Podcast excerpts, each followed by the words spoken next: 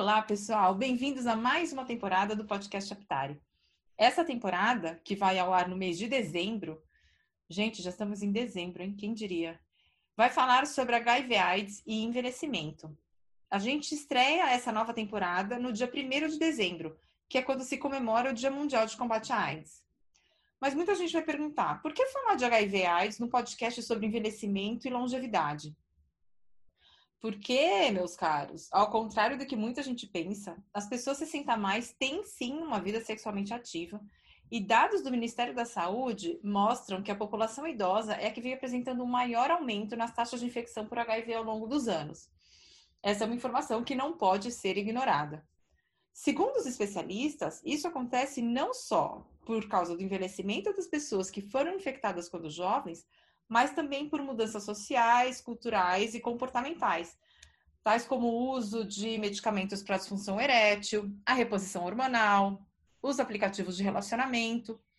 É, tudo isso tem contribuído para uma nova forma de relacionamentos entre as pessoas 60 mais. Bem, antes da gente começar o programa, eu acho que vale uma breve explicação. É, geralmente, os nossos episódios contam com três entrevistados, até para ter uma variedade de opiniões, uma variedade de experiências.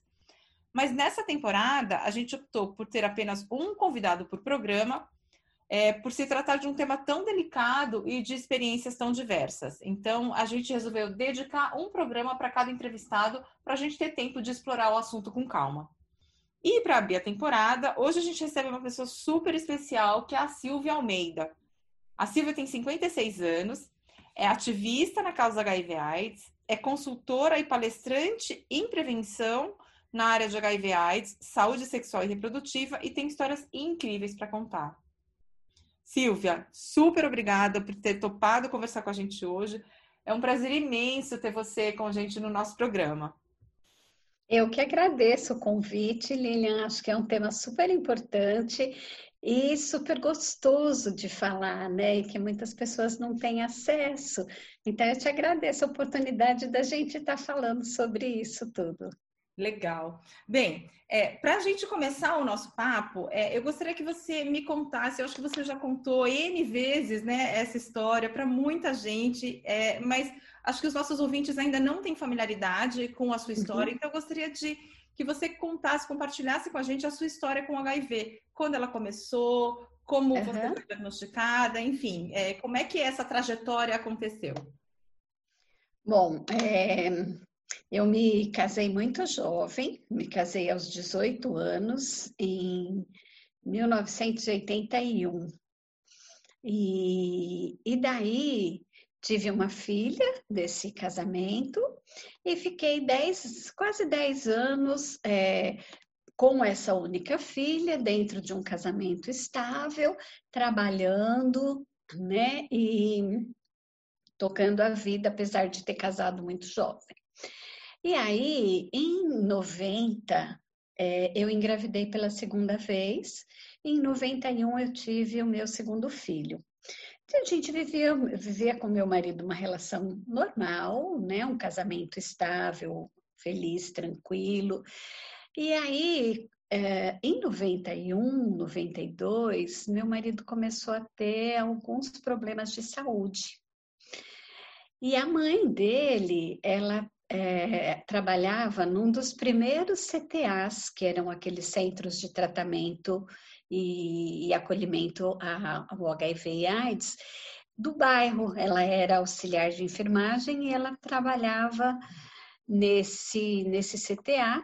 E aí ela começou a perceber que as mesmas doenças que o filho estava desenvolvendo eram doenças que ela é, tratava nos pacientes do CTA. E aí ela falou, bom, é, você tem que fazer um teste de HIV, né? Porque você está é, tá adoecendo e a gente precisa investigar isso. Então ele fez o teste em final de 93. E aí a gente ficou sabendo que ele já não estava mais apenas com o HIV, que é o vírus, antes é, de, de destruir o seu sistema imunológico e você desenvolver AIDS, né? E aí, quando veio o resultado, foi assim terrível, né? Porque a gente naquela época existiam os grupos de risco e a gente não fazia parte do grupo de risco. Um casal hétero, é uma família é, estabilizada, e então caiu como uma bomba isso para a gente. E aí, em 94, comecinho de 94, eu tive que fazer o meu teste junto com o meu filho, que naquela época estava com um ano e dois meses. Então, assim, ainda era um momento em que não existia muita informação sobre o HIV e AIDS, é, não, não havia medicação nenhuma, como existe hoje, e era mesmo considerado um, um resultado positivo um pré-atestado de óbito. Né? E para piorar a situação, o meu esposo naquela época já estava doente, né? O meu falecido esposo já estava, já tinha adoecido. E aí, quando veio em 94 o resultado do meu exame, o meu exame deu positivo e o do meu filho deu negativo. Então, foi lidar com isso, né? Assim, eu tinha o vírus, mas estava bem, meu filho não tinha o vírus e meu marido estava adoecendo de uma forma muito rápida. Tanto é que a gente pegou o resultado do exame no começo de 94 e meados de 96 ele faleceu. E aí eu trabalhava nessa empresa que é a Anglo América, e essa empresa, como ela tinha holding na África do Sul, é, ela tinha desenvolvido na África do Sul uma política interna de prevenção e tratamento de HIV e AIDS para os empregados e comunidade. E aí aqui em São Paulo, aqui no Brasil, né, minha vida ficou péssima, eu me tornei uma péssima profissional, eu tinha 10 anos de empresa na época. E aí eu me senti assim na necessidade de colocar para minha chefe, dizer, porque a chefe disse para mim o que está acontecendo. Você é uma ótima funcionária, mas você está péssima, né? E aí eu falei, bom, vamos almoçar e eu te conto. Aí eu contei para minha para minha chefe, ela chorou muito, ela tinha um primo que tinha falecido de AIDS também. E aí ela falou assim: bom, vamos contar para o nosso diretor de RH, que era um cara que o Paulo Reis Costa, ele tinha vindo da África do Sul. Então ele conhecia toda todo o dilema da África do Sul com relação à AIDS. E, e, aqui no Brasil ainda não se tinha criado essa política de prevenção. Então, ele. Eu falei para ela, bom, eu acho melhor não contar, né? Porque eu não sei como vai reagir, como vai ser, todo mundo perde emprego, né? Ela falou, não, é, eu confio muito no, no Dr. Paulo, vamos falar com ele. E aí ela foi, contou para ele, e a partir daquele momento, eu comecei a ter todos os benefícios de uma política empresarial de prevenção ao HIV que eu nem sabia que existia mas existia lá na África do Sul. E aí essa política começou a ser implementada no Brasil. E eu fiquei viúva, foi uma fase muito difícil. Eu fui fazer terapia, eu procurei o GIV, que é um grupo de incentivo à vida para pessoas com HIV. Eu fui aprender a viver com HIV. E via que era tudo diferente. Todas as pessoas que falavam que tinham HIV perdiam o emprego. E eu não, eu estava tendo todo o apoio da empresa. E eu dizia, e, e aí isso começou a me incomodar. Eu dizia assim, por que que para mim é diferente? Né? As pessoas têm direito a viver, as pessoas têm direito a continuar trabalhando, a ter a sua sustentabilidade, né? E, e aí, um ano, dois anos, três anos, quando eu percebi, eu já estava como ativista nessa causa né, por conta desse incômodo que eu estava viva, eu estava bem, eu estava cuidando dos meus filhos, eu tinha passado por uma viuvez, mas, sabe, tinha. É, primeiro que eu precisava me manter viva porque eu queria cuidar dos meus filhos, né? E aí esse incômodo de ver as pessoas sofrendo muito mais que eu me levou ao ativismo, assim, de uma forma tão natural. Eu comecei a fazer palestras quando eu decidi sair do anonimato, quando eu decidi dizer que eu era uma pessoa vivendo com HIV, Aí eu comecei a querer dar palestras para a empresa. Então, eu comecei primeiramente para os empregados e para as comunidades aqui no Brasil. São Paulo, Cubatão, Goiás, Belo Horizonte. Então, onde a empresa tinha é, escritórios, eu ia fazer as palestras. Puxa, e assim puxa. foi crescendo, né? Uhum, uhum. Puxa, muito interessante. É, é, acaba se tornando uma, uma trajetória de vida, né? Esse único fato acaba mudando toda a sua trajetória. Eu queria voltar só um pouquinho lá no começo, quando você foi diagnosticada, porque você falou um pouco do termo grupo de risco, né? Hoje a gente uhum. mais grupo de risco, mas naquela época você era uma mulher dentro de um relacionamento estável com uma família, né? Que assim dentro dos moldes e você Sim. se viu com HIV. Como é que foi isso? Porque você deve ter falado, não, mas como? Isso aqui não pode ter acontecido comigo. Como foi para você e depois como foi para a sociedade entender como uma mulher como você estava infectada com HIV? Porque eu imagino que, por exemplo, quando você falou para tua chefe, ela falou, ué, mas como? O que, que aconteceu? Então eu queria que você contasse um pouquinho como é que foi essa surpresa, né, de você não se achar grupo de risco e de repente estar com o HIV. Pois é, primeiro é, foi assim, ver que o meu marido estava adoecendo de AIDS e a gente tinha um casamento estável, a gente tem, tinha uma vida equilibrada, a gente não era grupo de risco, foi um choque. E aí, naquela época, a gente não sabia que o HIV ele pode ficar é, até 10, 15 anos latente ali no organismo, sem destruindo seu sistema imunológico devagar, né? Então, assim, a gente não tinha essas informações. Então, foi muito, muito difícil entender que, de alguma forma, ele havia se infectado, ele não era usuário de drogas, né? A gente tinha uma relação estável, mas, sei lá, de repente poderia ter havido uma relação extraconjugal, é, na verdade, Lilian, nem ele conseguiu entender qual foi o momento em que ele se infectou. E aí, para mim, foi um baque, né? Meu primeiro namorado, numa relação estável de mais de 10 anos. E, e assim, o que, que a sociedade ia pensar, o que, que as pessoas iam falar. Isso tudo foi muito difícil. Por isso, é, eu fui buscar ajuda, fui fazer terapia, fui buscar esse grupo, né? Porque para ele também foi muito difícil. Quando ele se viu adoecendo, ele também não entendia direito o que estava acontecendo. E quando veio o meu resultado positivo, para ele foi como um segundo resultado, ele sofreu muito. E aí tinha uma outra coisa, né, dentro da questão do HIV, que as pessoas que transmitiam o vírus, elas eram julgadas e condenadas, né? Elas eram, eram os portadores e os transmissores. Isso era horrível. Você tem AIDS, você passou para sua esposa, você... mas ninguém parava para se perguntar como é que aquela pessoa pegou o vírus.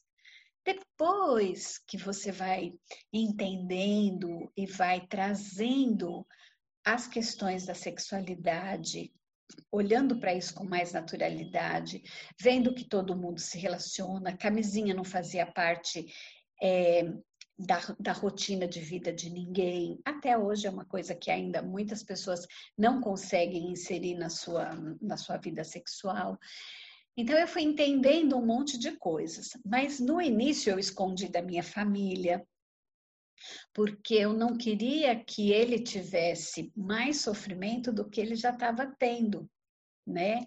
Assim, doente, tendo de uma certa forma trazido sim o vírus para dentro de casa, isso para o bem ou para o mal estava colocado, né? O nosso filho teve risco, eu estava infectada, então já tinha problema demais né? Então eu escondi isso da minha família durante um bom tempo. A família dele soube, porque foi através da mãe que a gente foi fazer os testes. E a família foi muito solidária, deu muito suporte para gente e foi assim um sofrimento terrível, né? Foi um sofrimento terrível. Então, assim, hoje eu olho para trás, às vezes, e penso assim, uau, como que eu passei por tudo isso, né? Mas foi assim, foi com muito apoio, com muito acolhimento, com muita busca de entender o que estava acontecendo. Eu acho que isso foi o mais importante. É, de você passar por essa situação, então de repente você está com uma doença, ou você está infectada com um vírus que a gente não sabe muito bem, né? Naquela época, 94, uhum. 95, 96, era tudo muito novo ainda. Né? Sim. Né? É, você mesma falou, era um pré-atestado de óbito, né? Você recebeu uma notícia dessas. Em que momento você falou, não, eu acho que é, vai ser importante eu assumir isso, assumir isso para minha família, falar, olha, eu realmente tenho HIV, e você falar para outras pessoas e, e se colocar como uma pessoa que tem o vírus. Como é que foi essa decisão? É, eu, eu entendo que, assim, tudo aquilo que você não conhece amedronta, te assusta, né?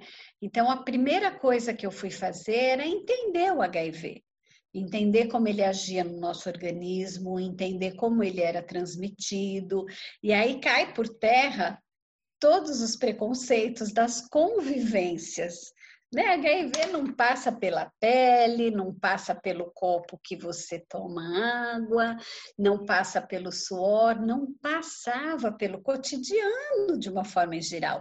E aí eu fui entendendo que todo preconceito era ligado aos tabus da sexualidade, né? Então, quando eu consegui entender o que era o HIV, como era transmitido e onde moravam todos os estigmas, eu consegui me posicionar.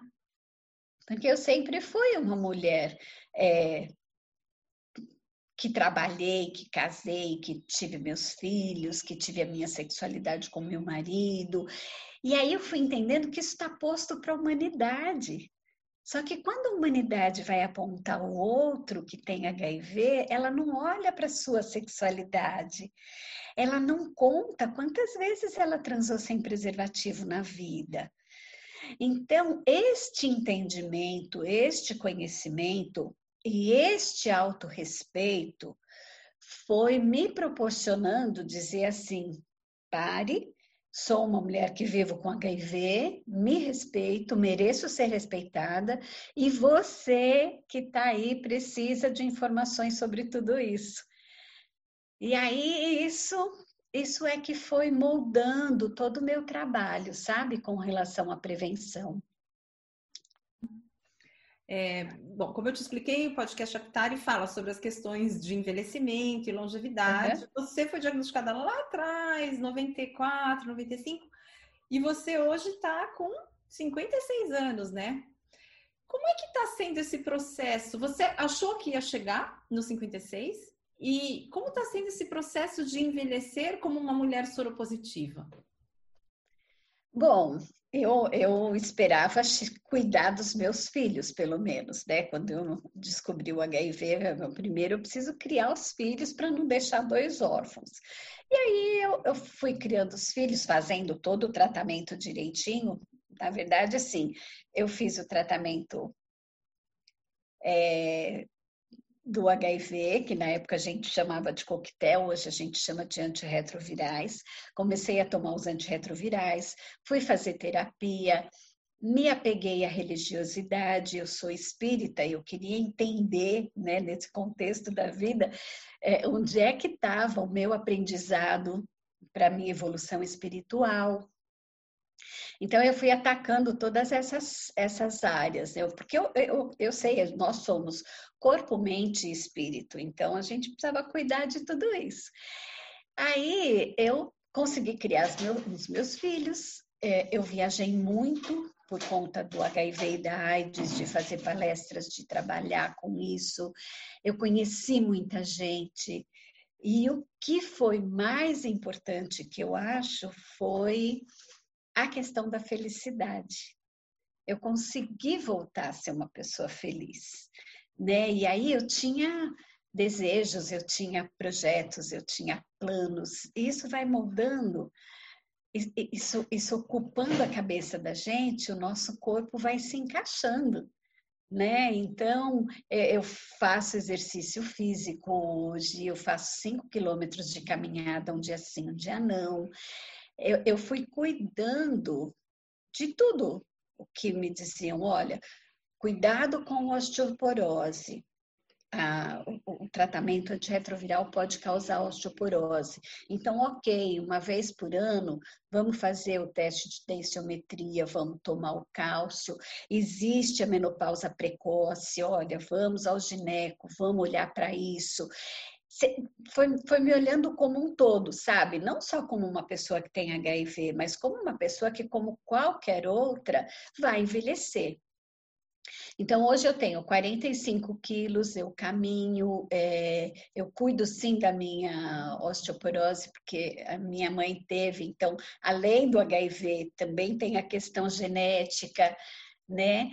E, e, voltei a namorar, casei de novo, casei com um homem que não tem HIV, tenho muitos amigos. Então eu acho que todas essas coisas faz a gente envelhecer com saúde né? O autoconhecimento, você saber o que te faz feliz, o que te faz bem, qual a comida que é boa. A comida que é boa é aquela que a gente gosta, né? Eu amo torresmo, mas eu posso comer um quilo de torresmo? Não, né? Eu como torresmo, claro, mas não vou comer um quilo, nem meio quilo, mas eu como alguns. Né? Então, eu acho que dentro desse processo todo de autoconhecimento, que a gente vai descobrindo como envelhecer bem. Dançar, gente, como é bom dançar. Né? Hoje eu faço parte de um grupo de dança circular sagrada. E a gente trata dança, né? Dança mesmo, e essa dança eleva nosso nosso espírito, a nossa felicidade, o nosso olhar para o mundo com amor. Eu acho que é aí que mora a saúde, sabe, Lilian? São nessas casinhas aí. O que é importante também a gente a gente lembrar que a gente está falando da Silvia. Agora, se você pega uma mulher com HIV é, que não tem acesso ao SUS, que não tem acesso à densiometria, que não tem acesso à mamografia, que faz apenas aquele tratamento de AIDS sem ter esse acompanhamento mais completo. Então, essa mulher, para ela, envelhecer vai ser mais complicado, né? Porque se você não tem. É lógico que, assim, o SUS é imprescindível. Nós precisamos tanto desse sistema único de saúde e ele ainda não está de uma forma plena que nos ajude a ter acesso fácil. É, eu, por conta do trabalho, por conta de ter ficado 32 anos numa empresa, é, eu, eu mantenho o plano de saúde que eu tinha, então o meu acesso é diferenciado. Né? Agora, precisa ter cuidado. Tem mulheres que não conseguem cuidar da alimentação, aí vão engordar demais, aí vão ter mais um risco cardíaco, né? Então, existe sim uma necessidade de ter esse olhar, porque tem pessoas que dizem assim: ah, eu não faço exercício físico, eu não gosto, eu não tenho tempo. Tem pessoas que, que envelhecem, hoje eu estou aposentada, mas tem pessoas que envelhecem, que têm uma aposentadoria tão mínima, que precisam continuar trabalhando. Né? Então, assim, eu estou falando é, da minha vivência, que minha vivência, poxa, eu sou muito grata a tudo isso.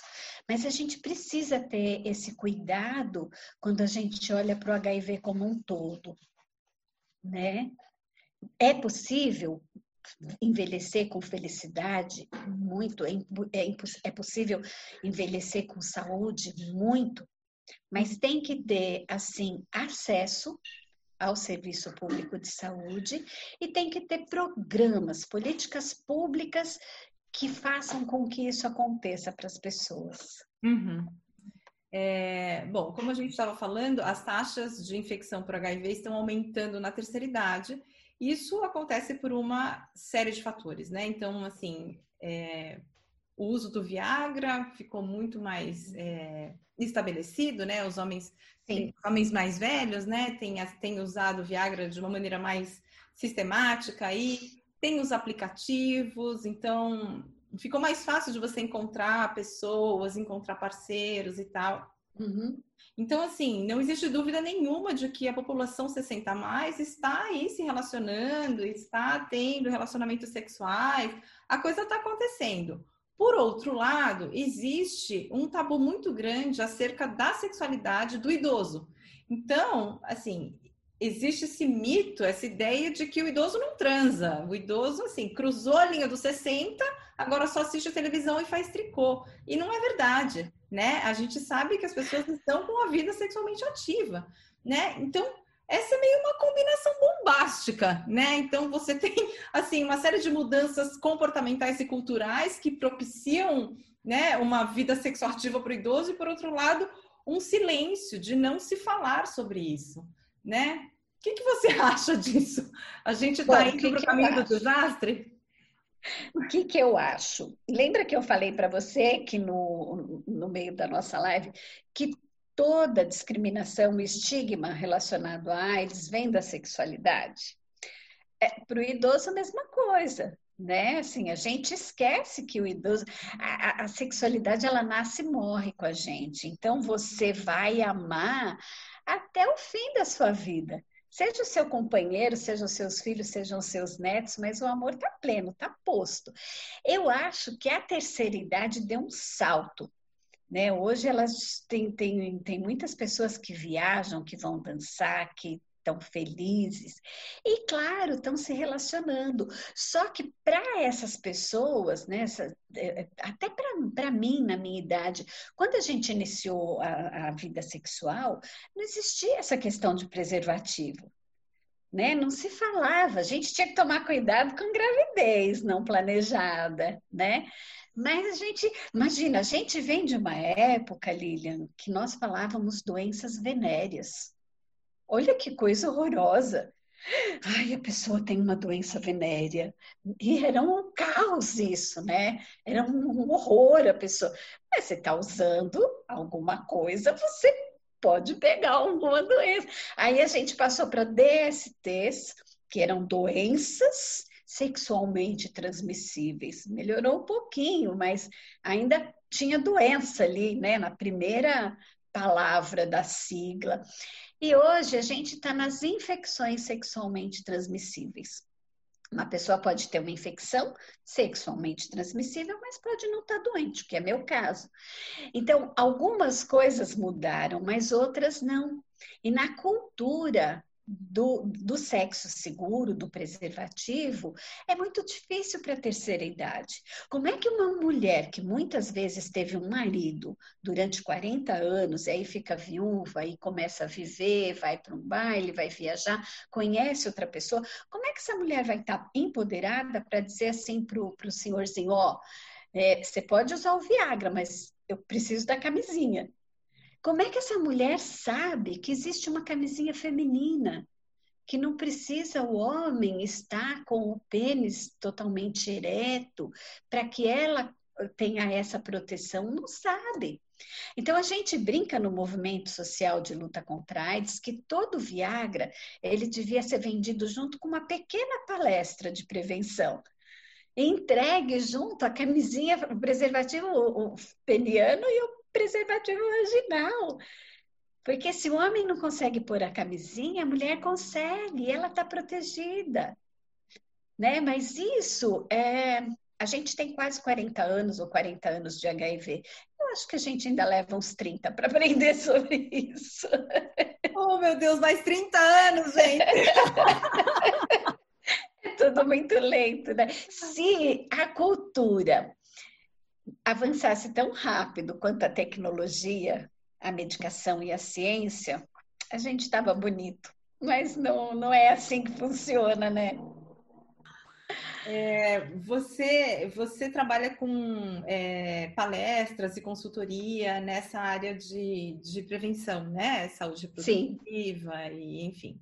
É, você, quando você dá suas palestras, você pensa também no público da terceira idade?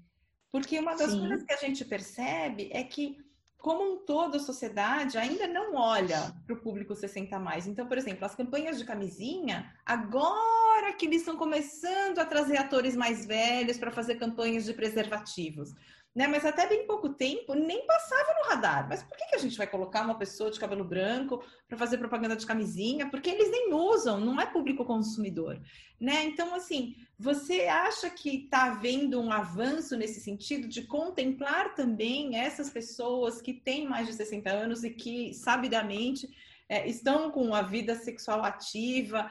e que precisam de informação também? Vocês pensam nesse público quando vocês vão falar sobre esse tema? Olha, é, cada vez mais as políticas e os projetos e os planos de prevenção, eles estão incluindo números, cada, cada, cada vez mais um número maior de pessoas. Então, não, adianta você falar só com o, o jovem adolescente dos 18 aos 28 anos. Você tem que falar antes. O adolescente vai começar a sua vida sexual, sei lá, com 13, 14, 15. Então, você precisa começar a falar desde a pré-adolescência. Para os, os idosos, é, isso também precisa estar muito próximo, porque a pessoa, como eu disse, está viva, está vivendo, está se relacionando. E aí a gente precisa é, incentivar esses idosos a fazerem o teste de HIV. Por quê? Porque se você, principalmente, se tem um resultado de HIV positivo num idoso, a nossa formação de hormônio, é, o nosso físico, ele já não se renova tanto quanto um físico de uma pessoa de 20, 30 anos. Então, um HIV positivo numa pessoa 60 a mais, ela tem que ser olhada com mais cuidado, porque o sistema imunológico do idoso, ele já tende a baixar naturalmente por todo o processo físico que ele vai vivenciar. Então, se você tem uma, uma, pessoa com 20, 30 anos que descobre HIV e um, e um 60 mais que descobre HIV, você tem que ter olhares mais específicos para esse para essa terceira idade, porque você tem mais probabilidade de, de, de ter as doenças comuns na terceira idade, né? E aí, com o HIV, já é um agravo maior. Então, é muito importante que a terceira idade faça o teste, conheça seu, seu teste de HIV. Se deu positivo, eu vou cuidar. O que, que eu preciso fazer para me manter saudável? Como que eu faço para não desenvolver AIDS? Se deu negativo, ah, então eu preciso aprender cada vez mais a pedir camisinha para o meu parceiro. Eu preciso aprender a usar a camisinha vaginal, a camisinha feminina, né? Então eu acho que a gente avançou sim, avançou bastante, derrubamos alguns tabus, mas eu ainda acho que a gente precisa falar muito sobre isso. E também desmistificar isso de religião. Né? Porque às vezes a religião é, aquela limitação que você tem em falar sobre sexualidade, com quem que você vai conversar, com quem que você vai perguntar, né? Então, é, a gente sabe o quanto para o bem ou para o mal a religião atrapalha a vida sexual das pessoas, né? E impede que essa pessoa vá buscar informações eficazes, né? Então, eu acho que tem, tem tudo isso, sabe? Testar, é, entender o sistema imunológico dos 60 mais, é, tem que ter esse olhar cuidadoso. Mas isso não impede que a gente viva e seja feliz, né? Silvia, a gente estava falando aqui de relacionamentos e sexualidade no público 60 mais, e eu acho que aqui vale uma pergunta que é bem importante, né? Porque hoje a gente já tem tecnologia e medicamentos que permitem zerar a carga viral. Então, assim, a sua carga de vírus HIV, ela se torna indetectável e, portanto, você não transmite o HIV. Numa situação dessa, é, você acha que é necessário você contar o seu, o seu estado, o seu status para a pessoa com quem você está saindo? Porque no seu caso, por exemplo, você casou com uma pessoa que não é soropositiva, né? Como é que foi? Você contou no primeiro encontro, não contou? Queria que você compartilhasse com a gente a sua opinião sobre isso. Eu penso assim, Lilian, eu acho que se você vai ter, é, se você vai sair com alguém para ter uma relação sexual, tem um encontro sexual, sem efetivamente ter um relacionamento, você pode não contar, você vai sair, você vai usar o seu preservativo, você vai proteger a outra pessoa, vai proteger a si mesmo, porque o preservativo não protege só do HIV, né? A pessoa pode ter sífilis, a gente viu quanto a sífilis aumentou nesses últimos anos. Então, eu acho que assim, se você não vai aprofundar um relacionamento, você não precisa contar. Você precisa se proteger. Se você é, e, e proteger o outro, né? Então, eu acho que tem isso. Com relação a, ao tratamento hoje, quando a gente tem essa carga viral indetectável, você não transmite mais o HIV. No meu caso, eu estou casada já há seis anos, a gente tem um relacionamento muito aberto desde o início, desde a primeira vez que eu fui, antes de eu sair com ele, eu já contei do HIV, porque para mim é assim, eu preciso estar tá inteira. E eu estar inteira, o HIV está dentro de mim. Então, tem como eu me relacionar com uma pessoa escondendo alguma coisa? Eu não sei ser assim. Mas por quê? Para mim, isso está muito posto, está muito tranquilo. Eu entendo o HIV, eu sei como ele funciona e eu também respeito uma pessoa se disser assim: ah, não, eu não quero me relacionar com você porque eu não sei lidar com HIV. Ok, não vou obrigar ninguém a lidar com HIV, né? Mas, assim, no, no, no, meu caso foi isso. Hoje a gente se relaciona sem preservativo, porque a minha carga viral é indetectável há muitos anos. Ele faz o teste uma vez por ano, né? Sempre. A gente, é, é eu falo que eu cuido dele através da, dos meus antirretrovirais. Eu mantendo a minha saúde, eu mantendo a minha carga indetectável, eu mantenho a proteção dele também né? E, e, existe isso, assim, hoje é, o I igual a I, indetectável é igual a intransmissível, mas tem tanta gente que está tão longe de saber disso, né? E, e, como a gente fala de intransmissível para o HIV, a gente precisa continuar falando sobre o preservativo. Então, eu acho que assim, uma pessoa que vai se relacionar, ela não é obrigada a falar da sua sorologia. Mas para o bem dela e para o bem do outro, ela precisa ter a responsabilidade de fazer sexo seguro. Bem, um dos fenômenos que a gente está assistindo é o fato de uh, estarem aumentando os casos né, de HIV na população idosa. O que você diria para alguém com mais de 60 anos que foi recém-diagnosticado? É, porque é sempre um choque, né? É, a gente nunca imagina que vai acontecer com a gente. O que, que você poderia falar para uma pessoa que acabou de receber o diagnóstico de HIV positivo? Olha, eu acho que assim, o impacto, o, o primeiro impacto que uma pessoa tem quando recebe um diagnóstico positivo de HIV é o medo da morte. Primeiro, morrer todo mundo vai, todos nós, ninguém vai ficar para semente, né? Para morrer de uma forma saudável, a gente precisa cuidar do corpo como um todo, da cabeça como um todo. Então, assim, o segundo impacto é o medo da discriminação, do preconceito. E aí está colocado que todo mundo transa, o HIV é, é, ele está posto na vida, ele está para todo mundo. Então, a gente precisa também entender esse lado do preconceito e da discriminação. Agora, passaram esses dois sustos. Bom, o que é o HIV? Como ele se multiplica no meu corpo? Como que eu posso me defender? Como eu tomo antirretroviral da melhor forma? Qual a minha alimentação? É, então, eu acho que a vida não acaba quando a gente tem um diagnóstico de HIV. Mas isso depende prioritariamente de como a gente encara isso. É uma doença que não tem cura? É. É um vírus que ainda não tem cura, não tem vacina, não tem perspectiva dessa, desse remédio curativo, né, para eliminar o HIV. Mas a vida continua.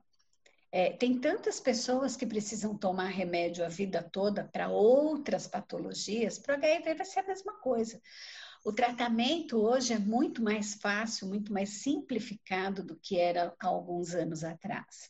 Então, você toma um, no máximo dois comprimidos, vai se adaptar, vai acostumar com aquilo, vai prestar atenção no seu corpo, ver se dá alguma reação. Se for alguma coisa que se, se, é uma reação que vai passar logo com uma, duas semanas de uso da medicação, se for uma coisa mais insistente, te faz mal, te, você não consegue tomar, volta no médico, vai conversar, vai buscar caminhos. Mas, assim, tem muita vida após o HIV, muita vida após o HIV. E não precisamos desenvolver AIDS, isso é a melhor coisa. Silvia, é isso mesmo o fato de ter HIV não quer necessariamente dizer que a pessoa é, tem que desenvolver AIDS, né? É, bom, uma outra pergunta que eu gostaria de te fazer é, até por conta da sua experiência, não só como, como alguém soropositiva, mas também que é ativista, que trabalha com prevenção, que trabalha com conscientização. É, de que maneira a sociedade é, pode acolher melhor as pessoas que recebem o diagnóstico positivo, uma pessoa que se torna soropositiva, né? E aqui eu destaco as pessoas com mais de 60 anos, porque nunca se espera, né? Que alguém idoso receba um diagnóstico de HIV positivo. E quando isso acontece, é quase um choque duplo, né? Que é o choque do, do, do diagnóstico e o choque da idade. Então, é, que conselhos você daria para a gente poder fazer um trabalho melhor de acolher essas pessoas com empatia e com solidariedade? Olha, eu, eu acho que assim, um, o HIV e AIDS não tem cura, mas a desinformação tem. Então, que as pessoas busquem sempre informações, informações corretas, se coloquem no lugar do outro sempre, entendam o contexto de vida das pessoas que vivem com HIV. Uhum. Eu acho que isso é o fundamental, sabe? Quando você conhece, né? Quando você conhece, quando você entende, descaracteriza um monte de estigmas. Uhum. E nunca dizer assim, isso comigo nunca vai acontecer. Estamos todos é, no mesmo barco, né? E aí a gente pode se molhar, isso é claro, né? E se tiver alguém aí se relacionando e, e, precisando, ai, preciso fazer um teste, preciso usar a camisinha, isso mesmo, vai usar a camisinha, vai fazer teste, vai ser feliz. É, ouvindo você falar e falar com, com essa essa desenvoltura, essa plenitude, esse conhecimento, né? Me parece que aquela reflexão que você fez quando você recebeu o diagnóstico e, e pensar, puxa, mas por quê? Qual que que eu tenho que aprender aqui? Qual, né? Por que que eu estou passando por isso? E qual que é o aprendizado que eu tenho que levar? Me parece que você conseguiu descobrir qual que é o aprendizado, o que que você, por que que você teve que passar por essa situação, né? Olha, sabe que teve, tem, tem vários pilares, né? Eu acho que o amor, o respeito, o autoconhecimento, sabe, informação, tudo isso faz com que a gente vai, vá olhando para a sociedade como um todo, vá olhando para a vida de uma forma mais leve, né? Amor e respeito é fundamental. E eu tive uma vez, há uns 15 anos, assim, eu, eu ainda coordeno um grupo de mulheres que é do GIV, do Grupo de Incentivo à Vida. Então, Há muitos anos apareceu uma mulher nesse grupo e uma história muito triste. O marido dela havia se suicidado. É, ele entrou na frente de um ônibus. Poderia ter sido um acidente, mas ela imaginou que aquilo não precisava ter acontecido. E essa mulher, ele tinha passado por uns problemas de saúde, ele acabou provocando a própria morte e ela ficou com a sensação de que tinha algo mais envolto nisso, envolvido nisso tudo. E ela demorou dois anos para ter coragem de fazer um teste de HIV. Dois anos depois dessa morte desse marido desse jeito, ela adoeceu, ela fez o teste e ela tinha HIV. Uma mulher linda, muito bonita, com dois filhos, um dos filhos terminando a faculdade. Ela trabalhava, ela tinha dois empregos de meio período, plena. E aí, essa mulher, com tanto medo do HIV e da AIDS e com a história do marido que, que havia se suicidado e tal, essa mulher tentou a morte também. Ela foi para um quarto de hotel, tomou um monte de medicamento, isso de um domingo de tarde para uma segunda-feira de manhã. E aí os filhos ficaram desesperados e foram buscar onde estava essa mulher, com quem ela fez contato, para quem ela ligou e acabaram descobrindo que ela tinha reservado um quarto de hotel. A, medicação que ela tomou não foi eficiente, não foi suficiente para que ela morresse, né? Então, o, o, os bombeiros conseguiram resgatá-la e tal, e ela conseguiu ficar viva. Isso me causou uma dor tão grande, e, e aí eu, eu conversei com um amigo muito querido que me ajudou muito nessa caminhada de AIDS, e eu disse para ele: por que essa mulher fez isso? Né? Com dois filhos, olha a dor que ela ia causar para essas crianças, olha, ela não deve nada para a sociedade. E aí ele me disse uma coisa que ficou muito gravado para mim a vida inteira, sabe? Essa mulher não tinha amor próprio. Ela só conseguia se olhar através do olhar da sociedade, o que os outros iam falar, o que os outros iam comentar. E os outros não precisavam nem saber que ela tinha HIV. Olha a loucura, olha a loucura que a cabeça da gente produz se a gente não toma cuidado. Sabe? Então isso me marcou tão profundamente e eu acho que o que eu mais quero hoje fazer com que as pessoas enxerguem é o quão importante cada ser humano é quão importante a gente é, como a gente é amado, às vezes, pelas pessoas que a gente nem imagina, e o quanto é bom amar, sabe? Então, essa foi uma das coisas, assim, que, sabe, vão tirando vendas, assim, né, que a gente tem. É o amor, gente. A gente se amar, a gente saber que a gente é importante para o outro, a gente saber que a gente pode acolher o outro. Uhum. É que não importa o que o outro pense de mim, o que importa é o que realmente tem dentro de mim. Ai, puxa, Silvia, que papo incrível que a gente teve agora. Eu fico morrendo de pena de ter que terminar, mas a gente está com tempo no limite. Então, eu queria te agradecer imensamente por ter é, aceitado o nosso convite e por ter compartilhado a sua vivência e, e as histórias com a gente. É, eu sei que o HIV não é um, um tópico fácil, né? É, e eu admiro profundamente esse trabalho que você faz, né? De conscientização e de quebra de tabus e quebra de preconceitos. Então, realmente, muito obrigada por ter participado desse papo com a gente. Então, é, pessoal, fica aí o conselho da, da Silvia: testagem, camisinha, amor próprio, amor pelo outro, né? E deixo aqui o convite para ouvir o próximo episódio dessa temporada, que também vai falar sobre HIV AIDS e que vai ao ar na semana que vem. Então fica com a gente, te espero lá. Um beijo, pessoal. Tchau, tchau.